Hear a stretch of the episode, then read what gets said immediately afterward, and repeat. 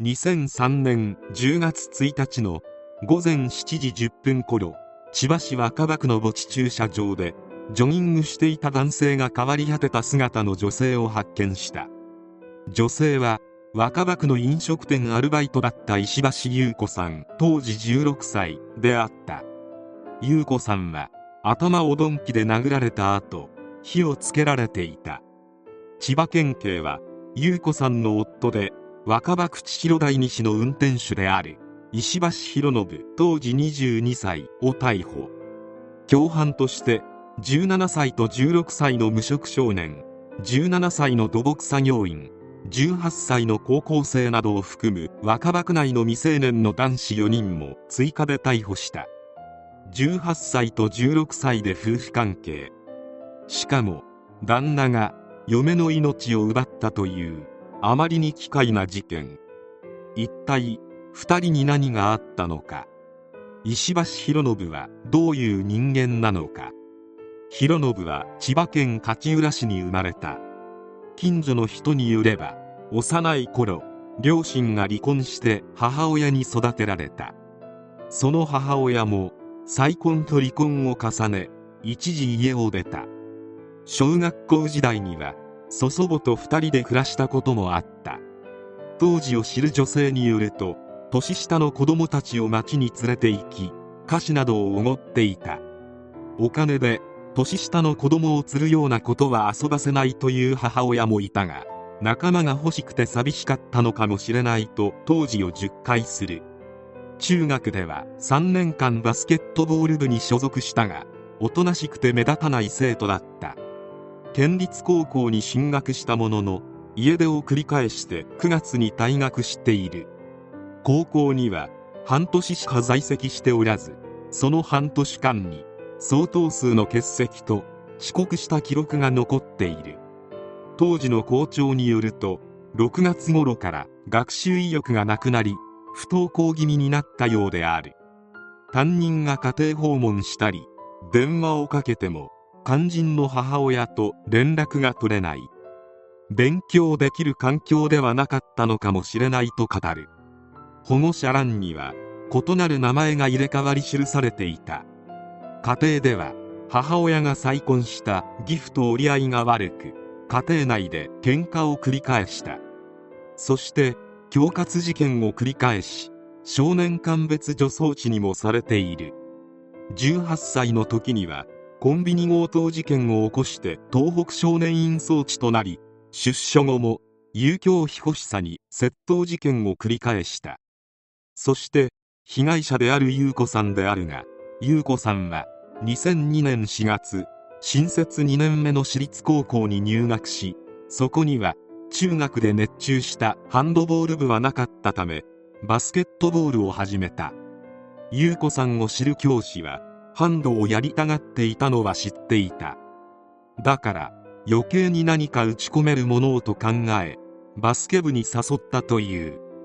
女子の先輩はいなかったが男子に混じり先頭に立って声を出して頑張っていた。博信と親しくなったのもこの頃で博信はたまに遊んでくれる存在だったが次第に2人の距離は縮まっていった。優子さんの友人によるとヒロの車で朝まで話したりタバコを吸ったりしていたと話している。素行の悪い博信に影響されてきたのかバスケの情熱も冷めていき親しい教師がお前が中心になって女子バスケ部を引っ張っていってくれ。やめるなよと説得したが優子さんの心には届かなかった。優子さんは常々遊ぶ金が足りない。接客業をやりたい。18歳まで我慢できないと不満を述べていたという。優子さんの言う接客業とは水商売のことで当時16歳の優子さんはそこでは働くことができない。18歳まで我慢できないというのはそういう意味である。そしてとうとう10月に高校を中退し知人の紹介で千葉市内の飲食店で働き出す。12月からは自宅近くの別の店に勤めた。年が明け優子さんは交際中の少年と石橋博信。それと博信の交際相手の少女17の男2人女2人の計4人で千葉市若葉区の築30年 3DK の市営団地に暮らし始めた。そこは石橋博信が1999年暮れから約1年半当時の妻やその家族と暮らしていた場所だった。一月約2万円の家賃は約3年間滞納されていたが市は明け渡しも求めなかった。広信の当時の妻と書いたが広信はその頃すでに姓を変えて借金を重ねるため親友の姉との結婚と離婚を繰り返していた。優子さんが高校を中退したのと同じ年1年3ヶ月続けた塗装工の仕事を辞めホステスを送迎する運転手の仕事に就いたが広信には遊ぶ金が足りなかった。塗装会社の関係者によると広信は真面目で手先も器用で仕事も真面目にこなしていたという。未成年の男女4人の共同住宅でトラブルが起きないわけもなく団地の住民によると広信らは窓からティッシュペーパーやタバコを投げ捨て団地前で座り込んだ。ある日部屋から漏水したトラブルがきっかけで苦情を伝えた下の階の男性が広信と少年に殴られるというトラブル元井事件が起きた。団地住まいの人々はいつかこうなるとは当然思っていたようで住民の一人によると部屋が犯罪の温床にならなければいいなとは思っていた。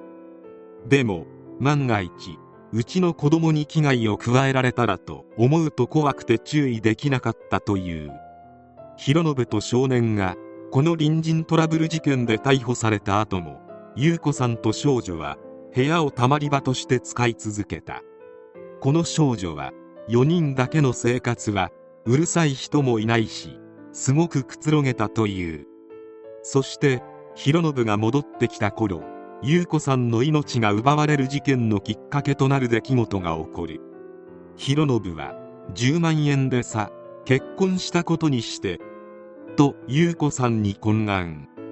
優子さんはいいよ別にと何の抵抗もなくそれを受け入れた。結婚したことにしてつまり偽装結婚をしてくれというお願いであった。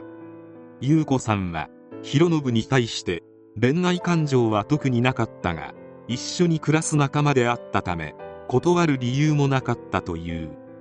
またこの結婚には優子さんにも利益があった。優子さんは水商売で働きたかったが年齢的に不可能。しかし結婚すれば成人として扱われる。そして優子さんは結婚後キャバクラで働き始めている。2人とも未成年だったため結婚には親の同意書が必要であったがサインと印鑑があれば簡単に偽造できたため7月10日難なく広信と優子さんの2人は結婚した。なぜ広信は偽装結婚などするのか。広信は高級乗用車セルシオを以前に購入しているがしばらくしてマーク2に買い替えている。このため広信は消費者金融に300万円に及ぶ多額の借金を抱えており以前も別の女性と偽装結婚していた。業者のブラックリストに載ったため女性の名字を名乗って名前と戸籍を変更することで消費者金融の借金を踏み倒そうとしていたのである。しかし約束の10万円の報酬はほとんど支払われず優子さんは広信に残りを支払わないなら警察に偽装結婚をばらすと警告。これがいけなかった。広信は以前に起こした詐欺の事件で執行猶予中である。これが通報されれば猶予を取り消される可能性もあったため優子さんの口封じを決意。仲間の未成年4人を自分たちの起こした窃盗事件を優子が警察に通報しようとしていると騙すことで犯行に加わらせ2003年10月1日午前3時過ぎに駐車場内で優子さんの命を奪った。この仲間4人は広信の子分であり彼らは盗みや暴行を繰り返す。ギャング団として地元で知られていた。弘信はよくメンバーから金を巻き上げておりグループ内でも恐れられていたという。変わり果てた優子さんが発見されたことがニュースで流れると弘信は警察へ出向き妻の優子ではないかと悲痛な発言をすることで悲劇の夫を演じ捜査に協力する姿勢を見せた。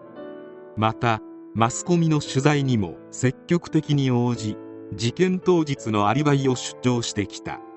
愛車マーク2の運転席に座りタバコをくわえながら優子を勤め先の店からモノレール駅付近まで車で送り自分は別の交際中の少女宅に戻って寝たと答えていた。当然この証言は真っ赤な嘘である。逮捕の決め手となったのは店の防犯カメラ。弘信は事切れた優子さんに火をつけているがそのライターオイルを購入する姿がバッチリ録画されていた。この動画を捜査員に見せられた直後に弘信はあっけなく自供した。2005年2月23日千葉地裁で判決公判が開かれ想像を絶する残虐さ自己中心的で幼稚極まりなく動機に組むべき点はない。強制は不可能として休憩通り無期懲役となる。4月19日に控訴を取り下げて刑は確定した。また未成年の少年らもそれぞれ5年から10年の不定期刑に処して確定した。事件は解決した。しかし誰一人として救われた者はいない。複数の捜査幹部が言うには石橋博信は力がないのに威張りたいから年下とつるむ。精神的に未熟な男だ。優子さんはその周りにいたのが不幸だったとのこと。逮捕からしばらく経った後も博信から優子さんへの謝罪の言葉はなくいつになったらここを出られるんですかと出所のことばかりを気にしているという。凄惨さとは裏腹にあまりに稚拙な犯行である。博信のあまりに幼稚な動機そして残酷な犯行に恐怖を覚える。博信の偽装結婚していた別の女性たちまた博信とつるんでいた後輩たちは16歳以上だったが全員ほとんど漢字が読めず車やバイクを乗り回していたが全員無免許だったという。今はどうかわからないが事件が起きた当時千代台駅周辺はかなりガチで治安が良くなかったらしい。しかし学校にも行かない少年少女らがたまり場になるにはこの上ない場所だった。事件は起こるべく知っておきたかもしれない。行き場をなくした少年らの犯罪は数こそ減っているが今でもある。将来が不安な日本においてこういった犯罪がまた増えたりしないか心配になる。今日この頃である。